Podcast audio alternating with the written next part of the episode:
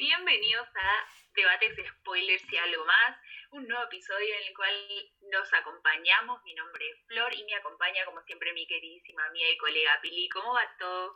Hola Flor, muy bien, por suerte acá seguimos en cuarentena, eh, pero bueno, se hace más flexible todo, así que por suerte está todo bien. ¿Vos cómo estás?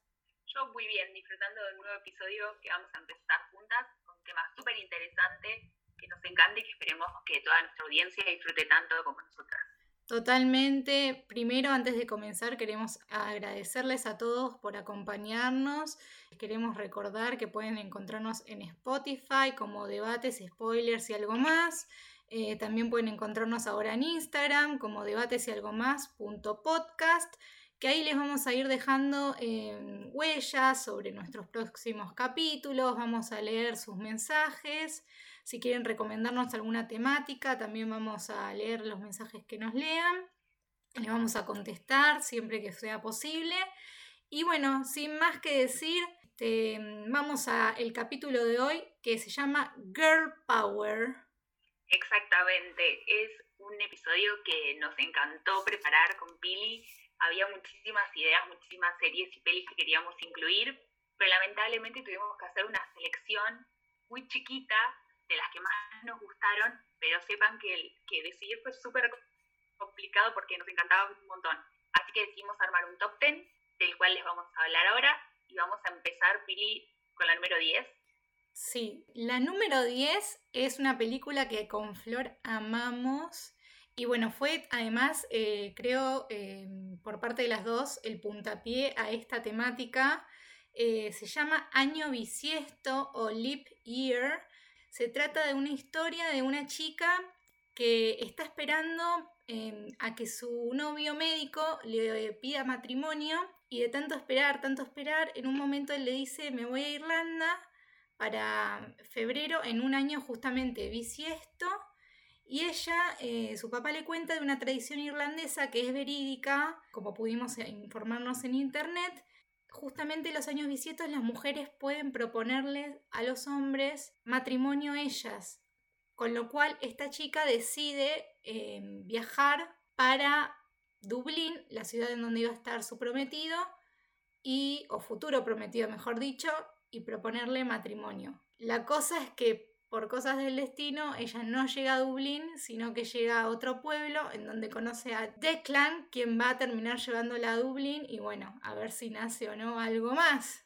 Exactamente, y elegimos esta peli porque nos pareció que en los últimos años eh, dejó de existir este mandato social de que el hombre se tiene que proponer a la mujer, le tiene que pedir casamiento. Hoy la mujer está mucho más plantada, se anima a encarar, ir para adelante y esta película es un claro ejemplo de eso. Totalmente. En esta película actúa Amy Adams como Anna Brady y es quien, la protagonista que, decide darle voz y darle cuerpo a muchas mujeres que, lejos de esperar años bisiestos para cumplir esto de, bueno, no voy a esperar a que el hombre me proponga, van y, lo hacen, ¿no, Flor?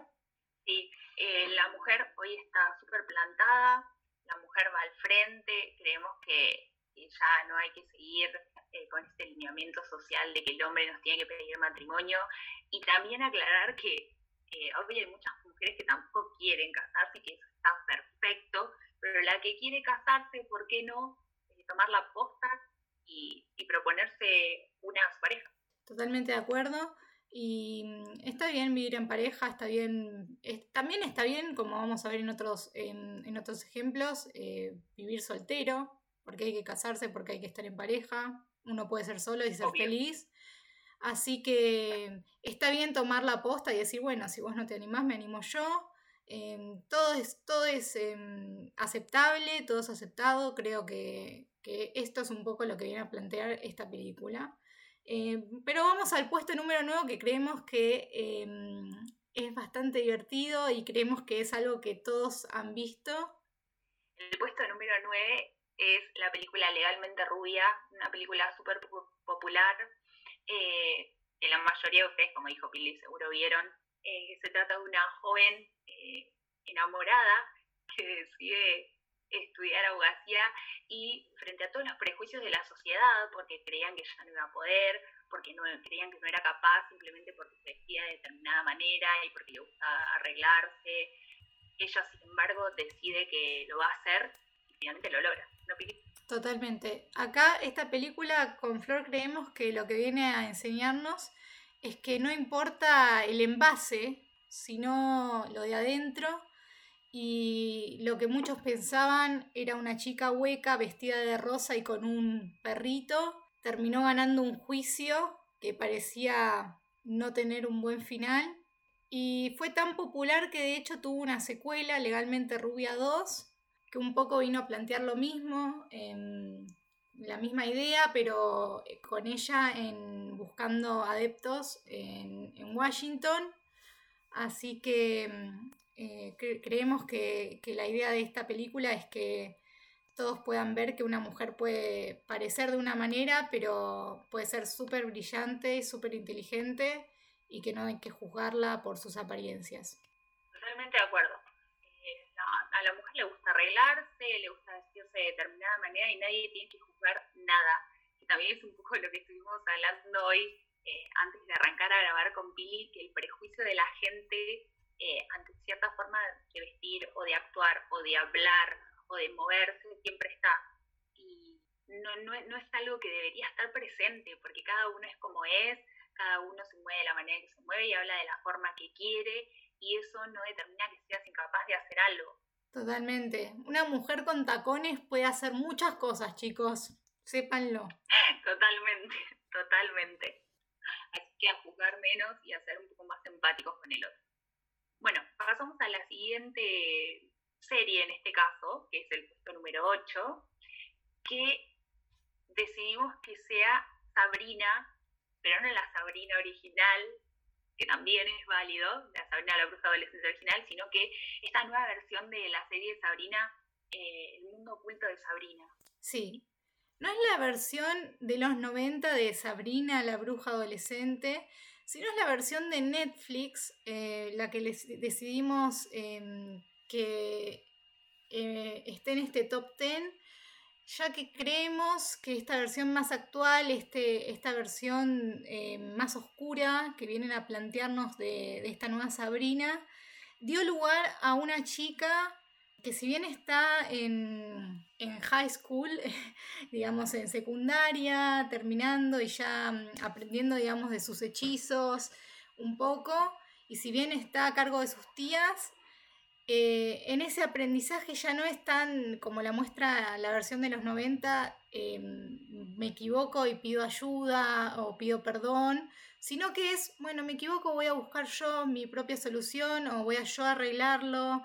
Este, y ya que lo que las tías le dicen, como hablábamos con Flores, A, bueno, y ella va a decidir hacer B. Sí, exactamente. Ella va a tomar sus propias decisiones más allá de lo que le digan sus tías, más allá de lo que le digan eh, sus, amigos, ella va a hacer lo que ella cree que está bien y después si se equivoca va a buscar una manera distinta de hacerlo para lograr su objetivo. En un principio ella no quiere pertenecer al de la sombra ni firmar el libro que la convierte en una bruja oscura y eh, hace todo lo posible para, para, evitar ese destino y ella dice, yo no quiero, pero tenés que pertenecerle, y dicen todos, y ella, no, yo no voy a pertenecer. Eh, bueno, después se da una serie de, de hechos que terminan eh, complicando las cosas, pero siempre se la, muestra Sabrina como una mujer poderosa que toma sus propias decisiones que no se deja llevar por lo que le dicen, por lo que le dice la gente, su familia sus amigos es todo, todo el tiempo una mujer muy poderosa que... Mm, una adolescente muy poderosa, ya desde la adolescencia se la plantea así, lejos de la inocente Sabrina que conocíamos profundamente enamorada de Harvey en los 90 y que solo quizás eso importaba, además de aprender sus hechizos. Este, no significa que la querramos menos, pero nos hubiese quizás impactado más ver este tipo de mujer que estamos viendo ahora ya desde una edad temprana que se planta y dice, no quiero pertenecer a la quelarre, no quiero eh, tener este lugar, eh, no quiero ir a la secundaria con las otras brujas, quiero seguir teniendo mis amigos. no quiero, eh, quiero estar en el mundo de los mortales y que cualquier monstruo que se le cruza enfrente dice chau porque encuentra un, hechizo de ella antes, lo realiza sola, sin ni siquiera pedir ayuda de las tías. Obviamente tiene al gato icónico Salem ayudándola, pero ya no es el gato que todos recordábamos parlanchín. Pero creo que hasta eso ganó mucho encanto, porque ya tiene otro significado en la serie para quienes la están viendo y para quienes no. Tiene un significado especial que el gato sea como es en esta serie, pero esta serie realmente eh, tiene un significado distinto, especialmente en lo que respecta al poder femenino. Sí, así que si les gusta todo lo fantástico y les gusta también estos personajes así fuertes, se las super recomendamos. Bueno, pasando al puesto número 7, acá tenemos varias películas que están más o menos de la misma gama. Vamos a empezar por Mulan, que es la pionera de Disney en lo que respecta al poder femenino, ¿no? Yo diría que es de mis recuerdos es la primera mujer en dibujito que yo vi peleando, eh, Mulan, em, defendiendo a su padre, eh, se corta el pelo, eh, toma la armadura de él, como muchos recordarán, y si no ya está la versión en live motion en Disney, en Disney más. Em, y si no, la dibujito siempre va a estar en internet gratis. Toma la armadura de su padre y toma su lugar en el ejército eh, de China para defender al emperador y a todo el país de los unos. Sabiendo que si la descubren, em, podía ser sentenciada a muerte. Sí, creemos que es la película más icónica en cuanto al poder femenino en lo que es la animación. Mulan eh, está más recordada de las princesas por la historia que tiene, de tener que hacerse pasar por un hombre para poder lograr los objetivos que quiere y salvar a su padre. Eh, así que la, mencionamos porque realmente creemos que no solo viendo una película para, para adultos o para más grandes puedes encontrar una mujer empoderada, sino también en la animación. Sí, y yo creo que algo que mm, es muy que creo que ahora hablando ya de esta temática, ¿no? que estamos tocando, eh, que es muy impresionante, es que en, todo, no en todos los ejércitos, porque sabemos que hay muchas mujeres que pelean ahora actualmente, pero en, ese, en esa época, eh, no en que hicieron la película, pero en la época en que está basada Mulan, creían que, em, que la mujer no podía pelear y que su lugar era estar en la casa. Me parece que eso es algo que hay que, hay que pensar hoy. Por eso bien. Y, y, saber que y, conocer que hoy en día hay muchas mujeres que, están en ejércitos y que están lejos de sus casas, que es justamente lo contrario a lo que plantea Mulan. Obviamente, pero también entendemos que forma parte de una tradición, ¿no? Eh, todo eso que hablamos de los mandatos sociales y que el lugar de la mujer, eh, Mulan desafía a todos esos mandatos y para salvar a su padre justamente se convierte se corta el pelo, se convierte en un varón, buscando, buscando también, ya es una apreciación personal, eh, la aceptación, ¿no? Sí, totalmente. bueno, yo puedo. Ella, bueno, pues yo creo que también eh, es lo que decís vos, eh, buscaba aceptación también de parte de su familia, acababa de, deshonrarla o ella sentía eso frente a la casamentera, que, que, te rechace la casamentera era un momento muy, muy heavy en la cultura china eh, eso existió eh, y era un, momento que ninguna familia podía pasar, que a la mujer la, rechace la casamentera, porque era básicamente decir eh, que todo el mundo se enteraba si eso sucedía y, ningún padre iba a querer entregar a su hijo a una mujer así. Entonces eh, ella sentía que ella le había fallado a su madre, pero más a su padre porque ella tenía un vínculo muy, muy, muy, muy íntimo con su papá. Entonces, ella ya sentía que lo había deshonrado a su papá em, al, tener ese problema. Entonces, y después recordemos que en el momento, en la escena en que él recibe el, llamado del, emperador para ir a, pelear, eh, ella dice que no puede ir y él le dice, me estás deshonrando, que es justamente lo que ella no quería hacer. Entonces pasó lo de la casamentera, pasa esa escena ella ve que su papá no puede pelear, ella lo sabe, entonces con todo eso dice, yo voy a eh, darle el apellido digno a mi papá y al mismo tiempo va a, poder seguir viviendo. Entonces todo se trata de honrar al apellido, honrar a su familia. Exactamente, bueno, por eso eh, es una cuestión de aceptación por parte de ella de honrar su familia y nuevamente un tema social, un tema de la tradición, especialmente en esa sociedad en donde deshonrar a la familia de esa manera era terrible. Totalmente. Y eh, vamos a mencionar, porque no queremos dejarlos pasar tiempo y la verdad que tenemos un montón, un montón de temas para hablar todavía, así las vamos a mencionar, pero en este mismo puesto, en el puesto 7, al igual que Mulan, nosotros también seleccionamos la película Valiente de Disney, eh, Frozen y La princesa y el sapo. Queremos que en todas ellas eh, la mujer tiene, tiene un poder, es fuerte, eh, va adelante con sus objetivos y bueno.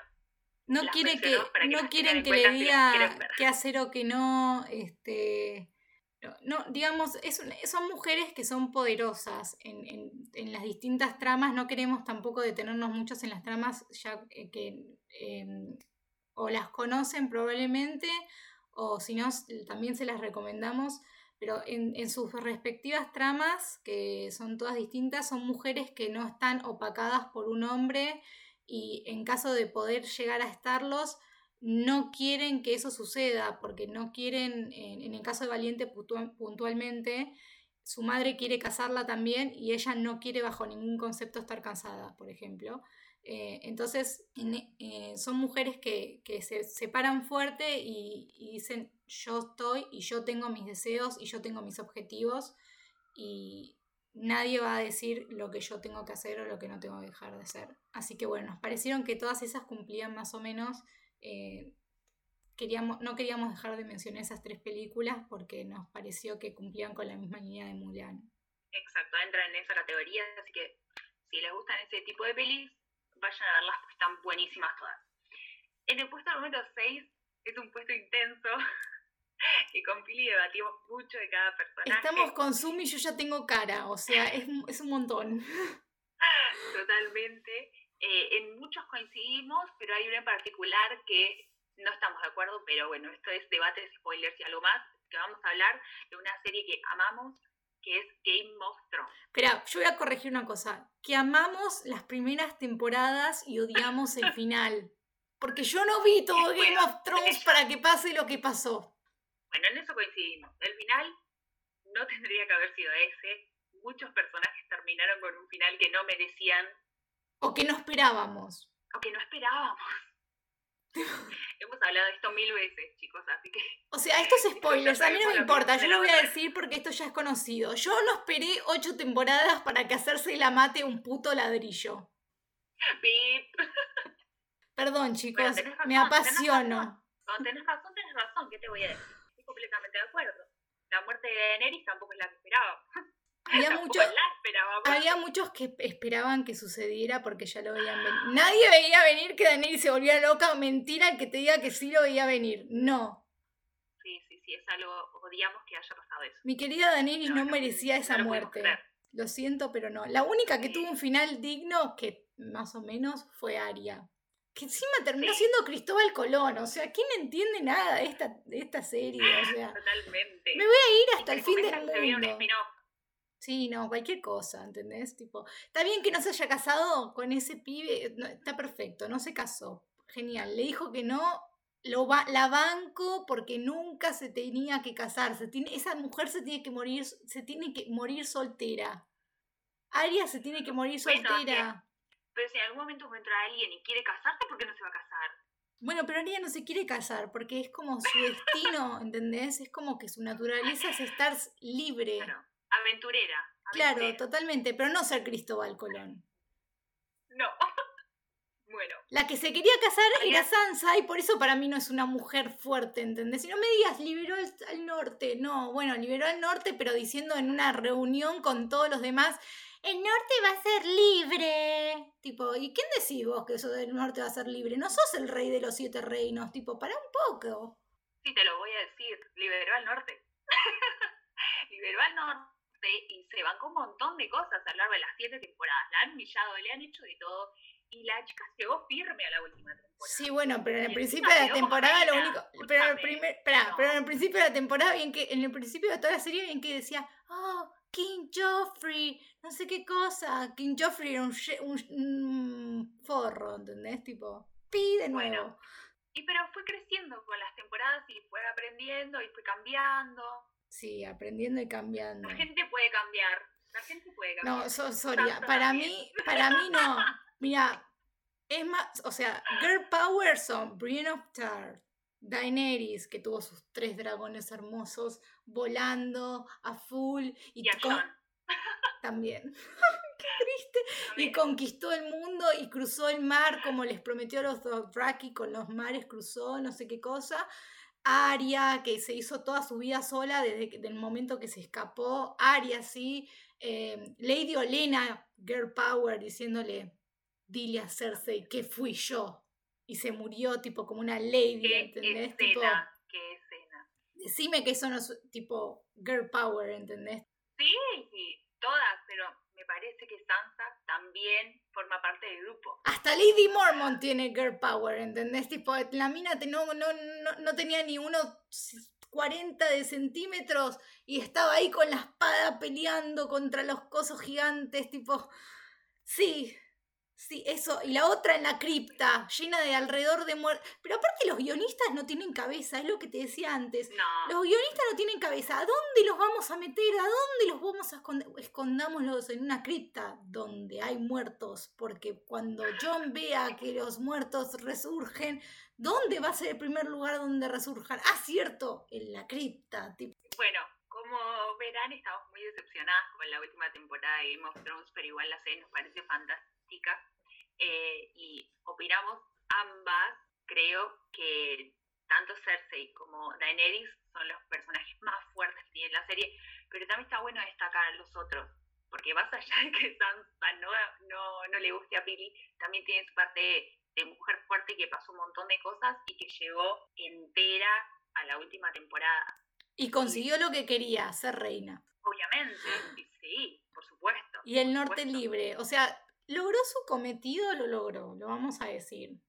Vamos a, decir lo que, vamos a decir que logró lo que quería, pero yo quiero aclarar una cosa. A veces el personaje malo, en este caso Cersei, que fue acribillado por un ladrillo, rest in peace, este, no porque no sí no porque sea malo no hay que reconocerle las cosas era una mujer un mujerón o sea girl power en Daenerys y en Cersei se resume perfecto.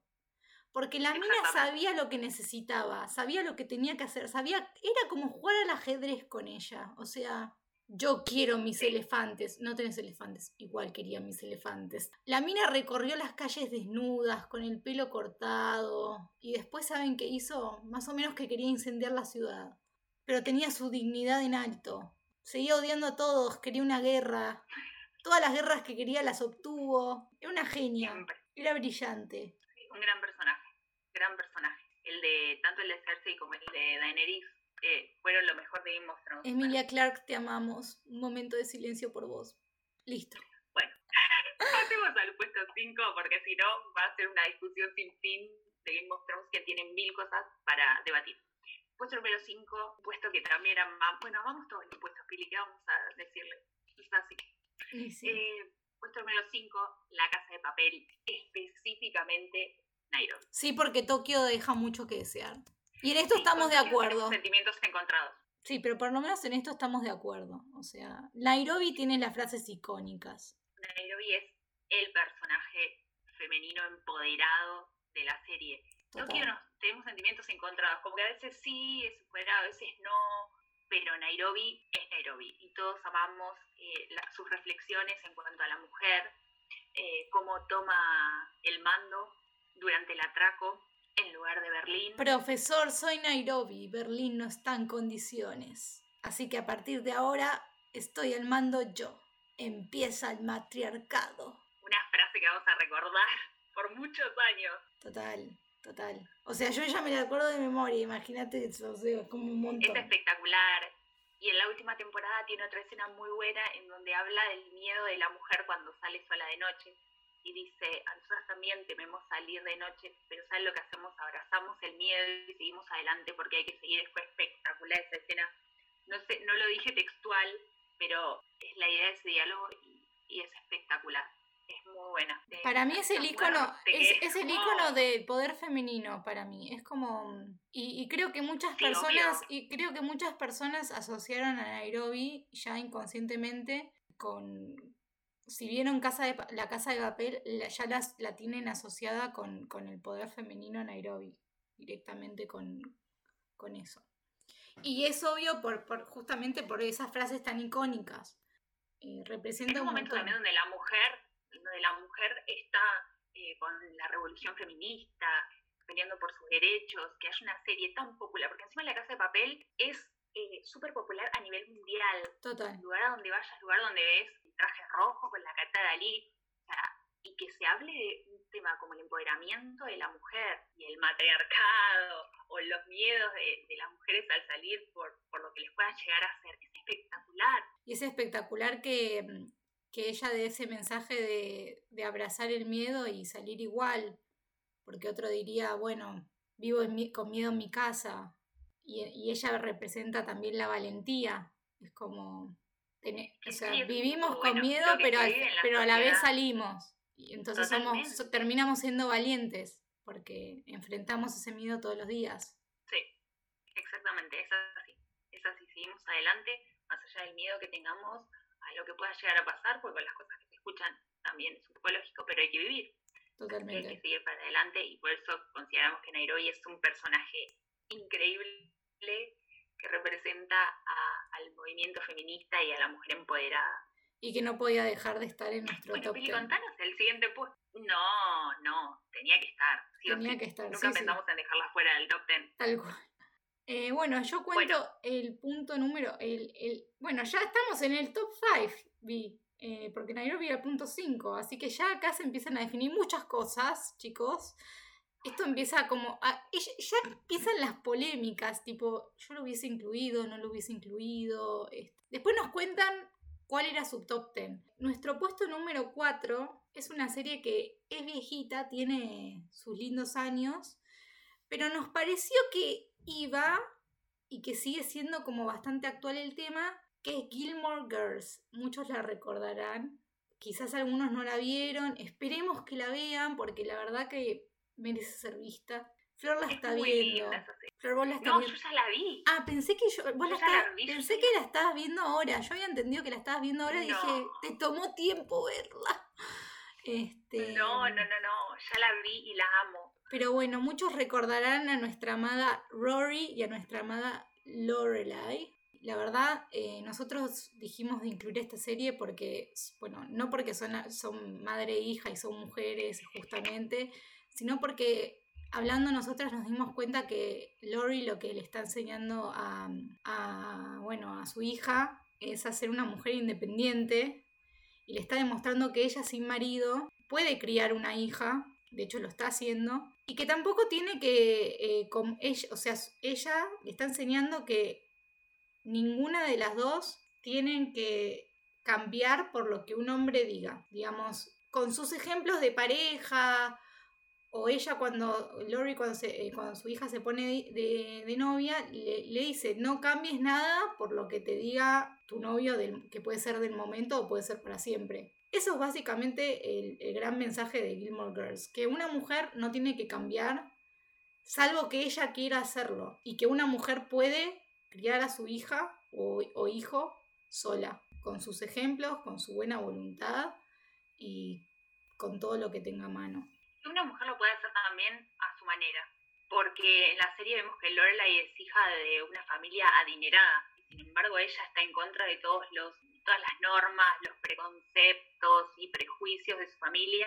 Ella quiere vivir su vida totalmente diferente a la que sus padres viven. Eh, no le pide plata a los padres, ella de hecho vive en una casa eh, con su hija, va a trabajar al hotel, no depende en absoluto de ellos y no está en contacto con ellos hasta cierta edad de Rory, si mal no recuerdo.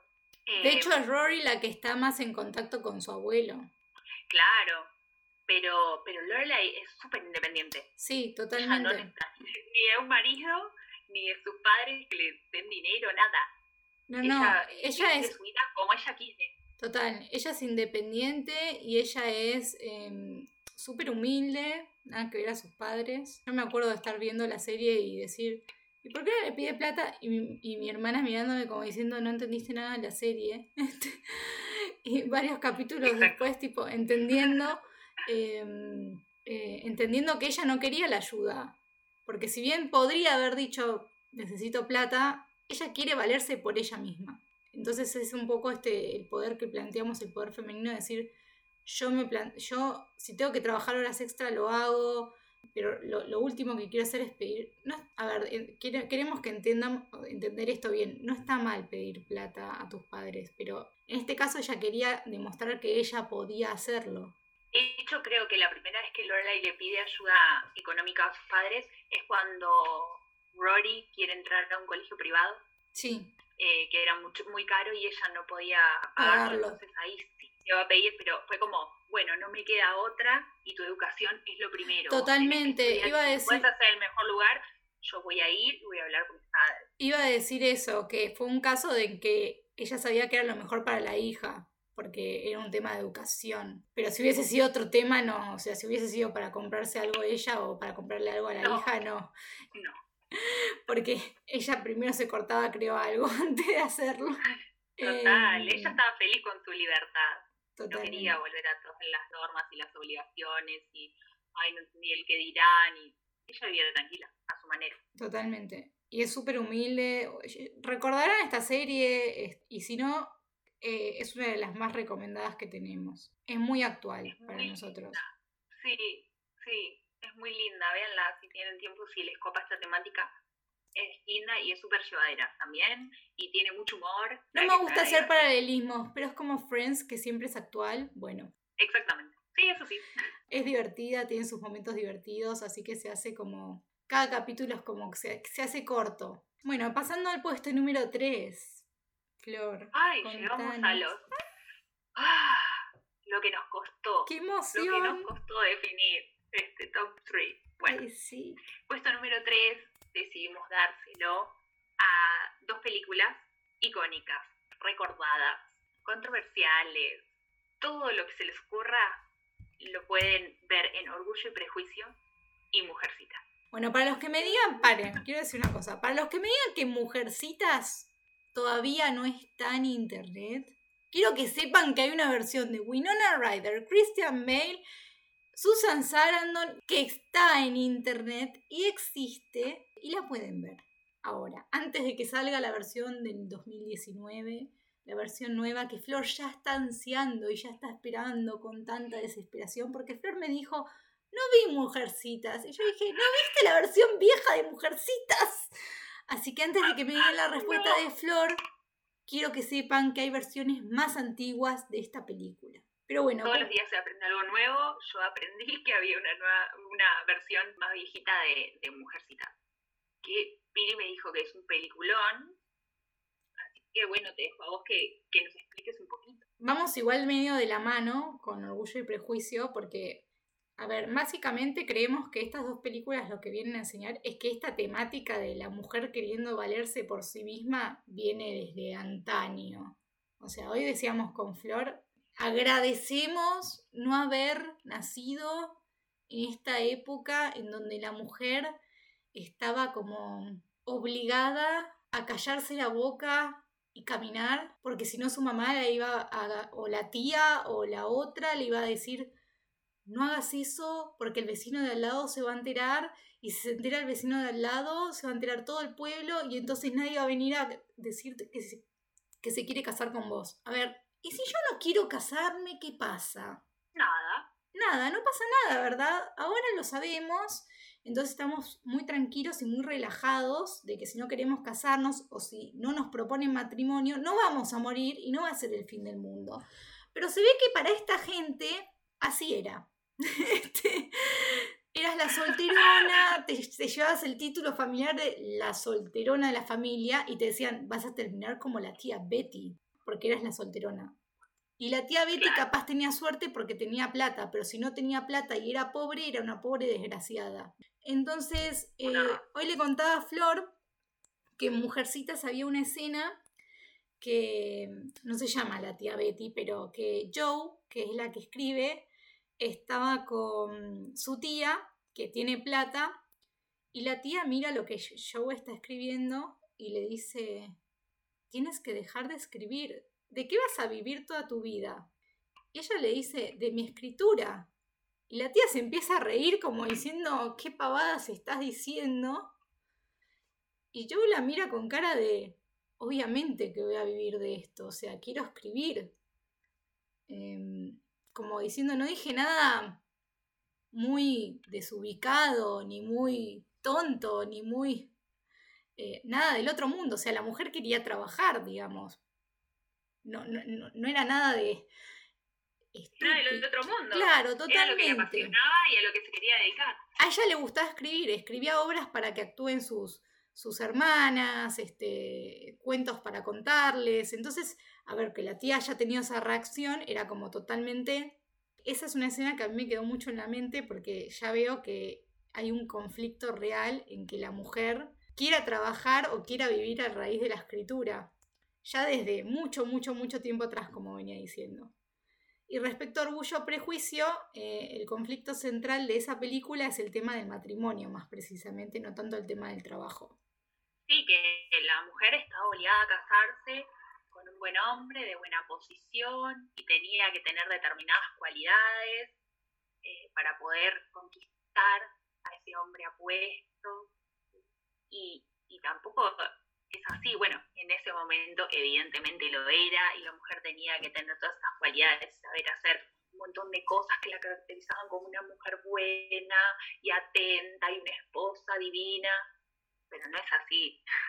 Sí, algo que nos acordábamos con Flor era mm, una comida que, que Lizzie, el personaje principal, tiene en, lo de Lady Catherine, eh, que está Mr. Darcy, y, Lizzie le dice a Lady Catherine, me parecería que, que, que eran cinco hermanas, Lizzie es la segunda mayor. Y Lizzie en un momento le dice a Lady Catherine, me parecería muy egoísta que mis hermanas más pequeñas tengan que esperar a que yo me case para ellas también poder hacerlo.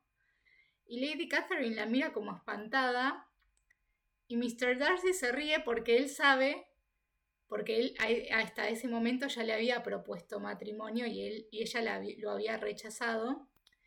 Entonces se ríe sabiendo que en realidad ella realmente era muy difícil que ella aceptara un matrimonio. Se ríe sabiendo que era verdaderamente difícil que eso ocurra, entonces que ella le decía como que ella se casen y hagan sus vidas y yo mientras voy a seguir haciendo la mía, que si la quiero hacer sola la voy a hacer sola y si quiero estar acompañada la voy a hacer, hacer acompañada, pero no tienen por qué esperar que yo me case para poder hacer sus vidas, que es un poco el planteo, porque todos tienen que esperar a que otro haga su vida.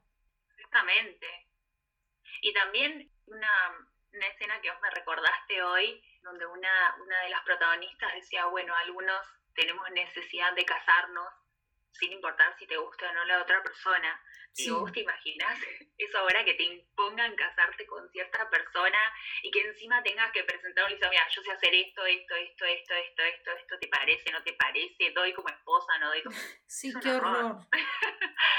sí, sí, tal cual, porque aparte ella lo plantea desde el lugar de que era fea, que es la amiga de, la mejor amiga de Lizzie, y, y ella lo decía, yo no tengo propuestas todos los días porque no soy linda. Entonces, es como, como que el hombre tiene una lista y que, que si ella cumple esas expectativas, que bueno, por suerte en este caso se ve que lo, que lo cumplía, no importaba si era linda o no, lo que importaba era que supiera mantener la casa, pero si, si ella tenía justo esa suerte de que un tipo necesitara eso, eh, iba a dar para esposa, si no, no daba.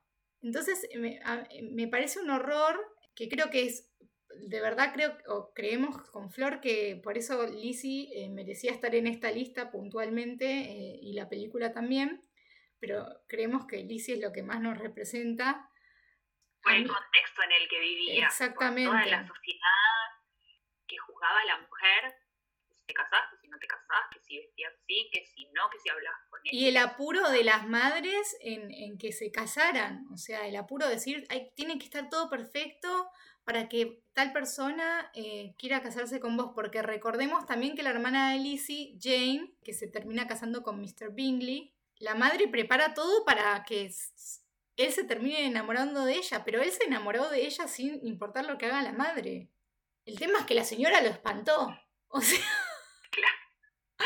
ese fue el problema en el fondo, que la señora le terminó espantando, pero era como, hija, doblate el tobillo, así Mr. Bingley se queda con vos y te acompaña y te pone el hielo. O sea, era un apuro tremendo de parte de la, de la madre para que la hija se casara y no se quedara solterona. Pero a mí me, me, me choquea esa escena de, bueno, mis, mis, hermanas se pueden casar porque si me tienen que esperar a mí. ¿Por qué vos tenés, o sea, las hermanas menores no tenían derechos básicamente? ¿Te das cuenta? O sea, yo tengo que... Imagínate que nacías en una familia de ocho. Y eran todas, eran todas mujeres. Te, te quería matar. Hasta que te toca a vos. No, tenías tiempo para pensar, meditar, aprender un montón de cosas. O sea, ya habías aprendido a coser, habías aprendido a bordar, habías aprendido a hacer tu propio vestido, habías aprendido a hacer todo lo que quieras, pero capaz no te tocaba nunca casarte porque tus hermanas más grandes no tenían ganas. Entonces era como una ley, o sea, estaba la ley de esperar a que las demás se casaran. Y si vos tenías la mala suerte de que ninguna de tus hermanas cumplía con el, requisito de la lista de los hombres, a vos no te iba a tocar nunca. No, un horror. Un horror. Por eso rescatamos a la protagonista, que hizo lo que quiso, eh, le dijo que no a Mr. Darcy y se plantó con sus ideales y con su forma de pensar y, con esa vida que no, no pertenecía a, ese, a esos mandatos sociales y tradicionalistas de la época. Así que, dicho esto, y nos quedamos con esa luz, vamos a pasar al puesto número 2. Sí, Ay, el puesto número 2 es como re... El puesto, quiero que sepan que el puesto número 1 y 2 son re amados por mí antes de, antes de decirlo, eh, o sea, antes de nombrarlos, es como que necesito que sepan esto, así que no los critiquen. ¿Ok? puede ser 1, 2, 2, 1, 1, 2. Claro, fue como difícil elegir el orden o poner los dos juntos, fue como complicado todo, este, pero no los critiquen porque yo los amo a los dos. Eh, el puesto número 2. Si, sí, Flor. si los quieren criticar, que los critiquen. Billy les va a contestar, pero claro, Flor me va a pasar en Instagram que, que, que lo estaba usando esa y me va a decir, Pili, te lo criticaron a Tomás. y yo me voy a hacer cargo de ustedes. Este, no mentira. Yo eh, paso toda la... Todo lo, que usted, todo lo que ustedes quieran decir este, es bienvenido y está todo bien. Puesto número dos, la serie de Netflix Poco Ortodoxa. Bueno, Poco Ortodoxa es una serie de Netflix que salió en marzo de este año. Primero que se basa en una historia real, quiero remarcar eso. Y también existe un libro de esta serie, así que datos de lecturas interesantes que podemos pasarles. Si, les, si vieron esta serie y les interesó, existe un libro y los invitamos a leerlo. Yo estuve haciendo un poco de lectura y un poco de investigación. Si bien no leí el libro, leí palabras de la autora, leí eh, un poco fragmentos del libro fueron muy interesantes, muy, muy ricos. Y si bien el libro difiere un poco de la serie, creo que es bastante rico, bastante interesante para, una lectura si es que les gustó la serie. Y me gustó que haya sido distinto de dónde partía la serie porque eh, le da más riqueza al libro eso, lo enriquece todavía más.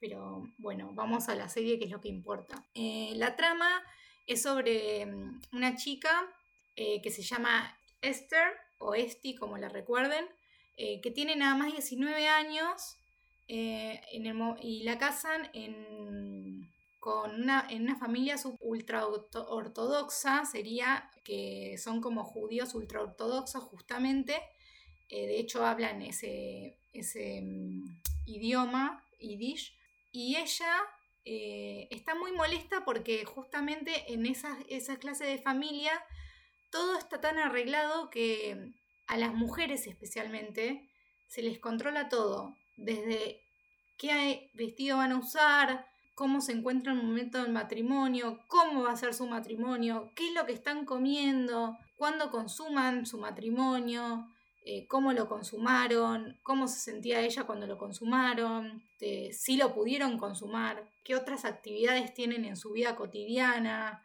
Está todo controlado. Entonces Esti decide en un momento escaparse, em, tiene ayuda para hacerlo, se consigue un pasaporte, se consigue un poco de dinero y se va a vivir a Berlín. Obviamente nadie sabía de esto, salvo la persona que la ayudó. Y su marido, con ayuda de unos familiares, eh, encuentran que Esti va a Berlín y la siguen. Eh, ahí eh, Esti conoce gente y decide estudiar música, que había sido una gran pasión de toda su vida, pero para eso tiene que entrar al conservatorio donde están sus amigos y ella empieza a despojarse desde, primero desde la ropa hasta las pelucas que usan, como saben, a las personas ultraortodoxas las rapan y les ponen una peluca. Y ese fue el primer despojo de este de la parte ultraortodoxa que se puede ver en la serie. O sea, desde la parte que huye hasta yo primeramente marco que se libera en el sentido de mm, ya físicamente ya se le ve un cambio cuando se despoja de, su ropa y su peluca. Este, ya ahí siente una carga menos, eh, siente que se liberó. Pero obviamente no sabía todo lo que se venía detrás. Bueno, la cuestión es que no vamos a contarles el final porque no quiero arruinar esta serie, eh, son pocos capítulos, dura poco tiempo. Me parece una serie maravillosa que muestra a una mujer que quiere vivir libre, quiere ser libre, no quiere que la controlen en ninguno de los aspectos. La verdad que yo siento que debe ser sumamente eh, molesto, eh, y molesto es la primera palabra que digo porque es la primera que se me viene a la mente, que a uno le pregunten sobre estas cuestiones tan de uno, sobre si, no sé, si pudo estar con alguien después de su matrimonio, si no pudo, si está embarazada, si no está embarazada. Eh, son aspectos tan de uno, tan que le pertenecen a uno, exactamente, tan personales que me parece que... Y privados. Eh, totalmente, tan privados que yo aplaudo a esta serie, sinceramente aplaudo a la autora por contarlo, yo recomiendo, de verdad, yo no lo leí, pero leí los distintos fragmentos que, en que la citaron y distintas eh, partes del libro que sí pude ver en internet y es uno de mis libros que tengo pendientes y realmente recomiendo la serie, recomiendo el libro y, no, los invito a acercarse de verdad a, esta mujer tan fuerte que, dejó su vida, eh, dejó su vida literalmente atrás para convertirse en otra persona y tenía que volver a ser alguien y descubrir quién realmente, realmente era ella. Sí, creemos que es una protagonista más que empoderada, porque hay que ser muy valiente para dejar una vida como la que ella tenía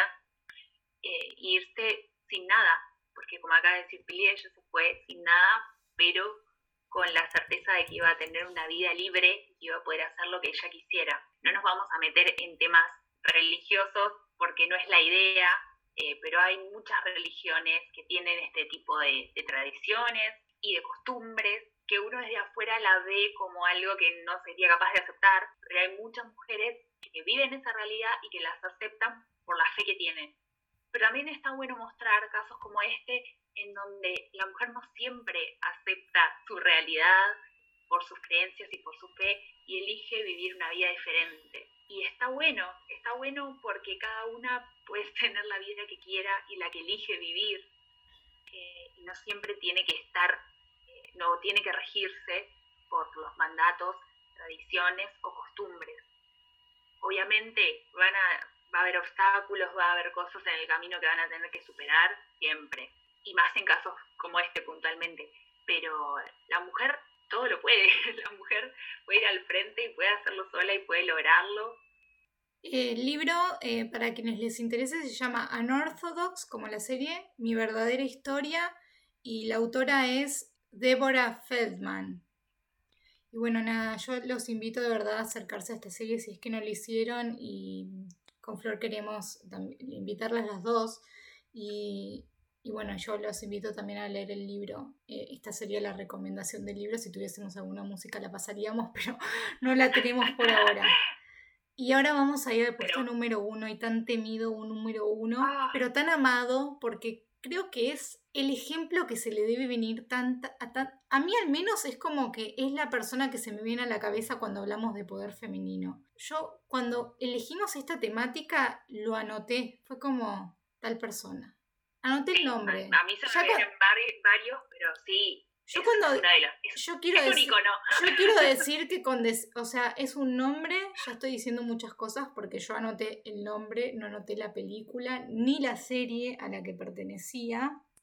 Este, eso lo hice con muy pocas de las de, las, de los personajes que estamos hablando y me hizo acordar a muchas personas que conocí, así que pero ninguna le llega ni siquiera hasta las plantas de los pies. Así que sin más preámbulos vamos a dar el nombre del puesto número uno.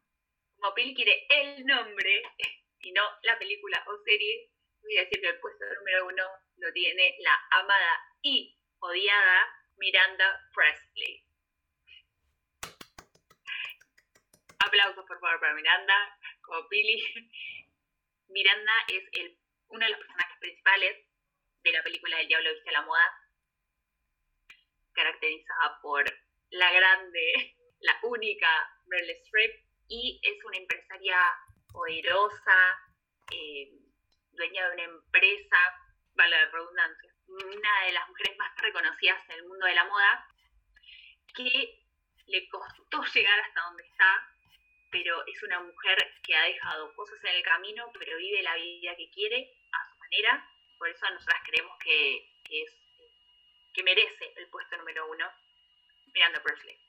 Sí, además eh, eh, vale decir, como hablábamos cuando decidimos darle el puesto, que tampoco tiene, ella vive para su trabajo. De hecho, en la película ella se separa y es una escena emotiva, pero en, en los minutos que dura esa escena, ella en un momento se da cuenta que, que está mal y dice, pero me di cuenta que te, empieza a hablar de trabajo de nuevo, como que si bien dice que está, que está triste en un momento, como que dice, no podemos poner a tal en tal mesa y a tal, y, y Anne Hathaway, que, mm, que se llama Andrea en la película, se descoloca porque ella la, quería hablar con ella como, mm, como consolarla y Miranda estaba llorando y hablando y demás de, de su vida y de repente dice, pero esto no va a funcionar en tal mesa y en tal mesa y, sigue armando el evento. Y es como, claro, ella vive para su trabajo y no le importó estarse, o sea, seguramente le importó, pero tiene una escala laboral en donde su trabajo es más importante que su vida personal en algún aspecto. Entonces, si bien su vida personal es muy importante, no puede llegar a ser más importante que su trabajo y su posición, porque ella es una mujer empresaria, súper reconocida, como decía Flor, y nada puede opacar lo que le esté... O sea, ella es espléndida siempre. Es una mujer que está siempre espléndida en toda la película. Entonces nada puede pasarle. Nada le puede pasar eh, que, que, muestre que algo le está pasando. Y, quiero añadir algo. es muy temida también. Que llega, también. Lo que yo quería aclarar es que nosotras no juzgamos si la vida que lleva está bien o está mal simplemente destacamos que como personaje lleva la vida que quiere, es una mujer poderosa que lidera una empresa multinacional conocida por todo el mundo, ella es súper respetada y, es lo que ella elige, porque ella elige priorizar su trabajo por sobre su vida personal. Más allá que después por sus hijas lo da todo. Totalmente. Porque da la vida por sus hijas, siempre está la... Siempre me acuerdo de la escena en donde... Eh, manda a su asistente a buscar el manuscrito del libro de Harry Potter, que todavía no Necesito, necesito decir el diálogo, perdón. Es tremenda pero ahí te das cuenta que ella por sus hijas hasta lo imposible. Incluso quería, recordemos que quiere volar desde Miami con un huracán para ver el concierto de las hijas en Nueva York al día siguiente. Claro, claro, claro. Y, y por eso nosotras lo charlamos un montón y debatimos que ella puede tener sus aspectos no tan positivos, eh, como el trato a sus asistentes o su forma de dirigirse a las personas. Pero, pero ella elige tener determinada vida y porque ella lo quiere y ella sigue adelante y no necesita ningún marido, pues estuvo casada, se separó y no le importó. Así que para nosotras es una mujer más que empoderada. Sí, yo creo que le importó, pero no, no deja que, que, que le afecte en el exterior como, yo en el exterior tengo que mostrarme de esta manera. Después en, mi, vida personal, o sea, de, de, la pared para adentro puedo mostrarme de otra manera, pero con otra persona que sea del trabajo tengo que mostrarme de esta otra. O sea, con alguien del, no sé si se entiende el concepto, con alguien del trabajo tengo que ser de esta manera, yo sola puedo estar mal. Así que yo creo que es, es, es para mí el ejemplo de empoderamiento femenino podemos hacer igual, o sea, ya les digo, con Flor elegimos tantas películas y tantas series que no iban a entrar en un, solo podcast. Entonces dijimos, bueno, podemos hacer una parte 2, así que después nos dicen si les gustó o no, y si querrían una parte 2, yo creo que reba igual una parte 2, o sea, yo la rebanco. Ay, sí. Flor, si me tuvieses que decir... si tuvieses que elegir uno de este top ten. No me digas el uno porque tipo no. porque lo ordenamos juntas. Pero si tuvieses que elegir uno, ¿con cuál te quedas? Y no me digas con Sansa tampoco. No.